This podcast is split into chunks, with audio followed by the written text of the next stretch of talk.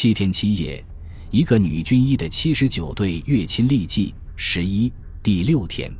对了，我们那个连头也挡不住的掩体，第三天上午就被来检查的汤司令发现，他大发脾气，责令所里立即加以改进。所里派来了男班长曹内银，我们抽空干了两天。到了撤退前的两天，掩体成了全所最宽敞的掩体之一。这就是为什么能在那次炮击中让于心力。让现在已记不起是谁的战友从容躲避危险的缘故，呵呵，我们从容吗？坑道改造好了，我们自己和旁边坑道的人都有点欢欣鼓舞。刘大伟跑来和我商量，我是否能和他换着住。说自从刘医生和小李子随时前支走了，坑道只剩他和王立军两个人，所以他每天晚上都很别扭。我一听有意思，呵呵呵笑。你就老老实实睡你那个老地方吧，真的那种时刻难得会有件舒心事。我想，真正让我不想换的原因，是我对那个生死与共的地方产生了依赖感吧。坑道加宽加深以后，晚上我写东西的时候不必弯着腰低着头了，也不用担心手电的光线会泄露出去。第五天的时候，曹内银被派来加强我们坑道的战斗力。但是因为奶叶的缘故，他一直不想惹我。我仍然有空就做些笔记，不必担心他告发我。而到了撤退的前一天，我大白天也明目张胆的写。后来我想，在那种炮火连天的日子里，谁还来制止这个？事实上，我们是在中国对全世界宣布撤军的当天晚上进入越南的。三年前，因为某种考虑，我为交代这一情节。当时，据我所知，这样做的目的之一是轮战，毕竟中国的军队有很多年没打过仗了。然后就到了第六天，爸爸妈妈，我又在给你们写信了。我还没写过一封符合自己心意的信。我想表达的东西，时刻都提醒我，让我写。可是月光下提笔之时，一切却又消失了。今天能安静的在日光下写信，真是难得呀。令人宽慰的是，听说我们师这四十一名女兵是极少数出国作战的女兵中深入前线最远、危险最大、至今无一伤亡的女兵，值得骄傲吧？我们卫生科崇敬道科长站在阵地前，用他洪亮的、天生适合演讲的大嗓门说：“真没想到，我们的女兵会表现这么勇敢、这么镇静，完成了任务又未出丝毫差错，要集体请功。”听听这些话。真让人自豪呀！还有一件事情要告诉你们：明天我们就要撤退了。可惜我不是个男的，不然可以留下来。我们所的男兵由所长带队全留下了，负责后卫部队的保障工作。我只有和女兵一道，随指导员先走了。而撤退前一天的那个晚上，照例是来了一阵炮轰，持续了约半个小时，然后通知说敌特工队已摸到我们前面。所有带武器的都进入掩体准备战斗，一直待了两个多小时，敌人并没出现，几乎又是一夜未眠。第二天八点钟的时候，撤退拉开了序幕。当时我们不懂得，无论如何也想不到，战争中的撤退也是一场那么残酷的事情。第二天到了，原定八点钟出发，届时将带上前面下来的伤员，然而一直没见伤员下来。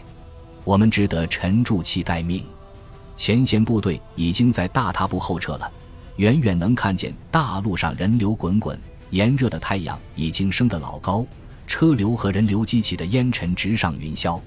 就那么看着看着，大家心情开始紧张起来。九点多时，汤司令终于决定立刻采取行动，因为电话打不通了。他带着李秉衡跑到前面去打听，过了很久。是一种漫长的等待。刘部长气喘决绝，带回来一个惊人的消息：前边指挥部已经没人了。他老人家一边大骂指挥部他某某的，一边当即下达命令撤。女兵立刻由指导员带领登上第一辆汽车。记得有个女兵试图小跑，李指导员当即怒喝：“慌什么？他是不想引起慌乱，想把光荣保持到最后一刻吧。”说实话，我那时候很佩服他那一声断喝。我们后面紧跟着部分男兵和后勤机关，这支车队仿佛一股急冲而下的水流，汇入汹涌的撤退大军之中。我不能形容那种情况下撤退的心情。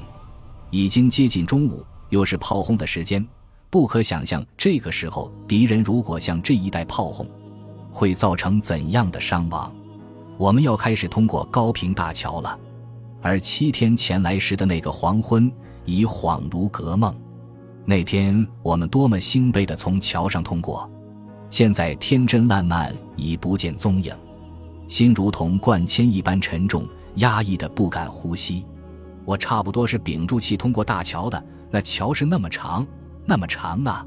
终于通过大桥了，还是来时待命的那个地方。现在却是从前线下来，走得尘土满面、十万火急的一地战士，他们步行着，不断避让汽车，让我们顺利通过。坐在车上的我有些不忍足看。人流中，我突然看见一个姓谢的男战士，认出他是我们那期卫训队的学员。他背着沉重的武器，一身尘土，汗流满面，大步往后撤着。我突然又看见我们黑脸堂的刘师长。手里拄着一根木棍，混在他的士兵当中，也在大步大步往后撤。就是他带领的前线指挥部，居然在混乱中忘记把撤退的命令送给我们，从而把我们给漏掉了吗？刘师长的脸看上去铁青着，苏豪杰挎着一支冲锋枪跟在他身边，让我吃了一惊。他现在是师长的警卫员吗？苏豪杰是师篮球队的主力队员，一年前患肠胃炎来住院那天晚上。轮到我和王立军值班，我值前夜，王立军值后夜。液体里的四环素书的这个男兵一个劲叫疼。那时我们都很负责，他篮球打得漂亮又招人喜欢，一笑露出颗调皮的虎牙和酒窝。我一边给他做热敷，一边和他聊天，一直聊到下班。我发现一个礼拜的夜班下来，王立军和我一样，都喜欢上了这个并不算漂亮，但是挺帅的男兵。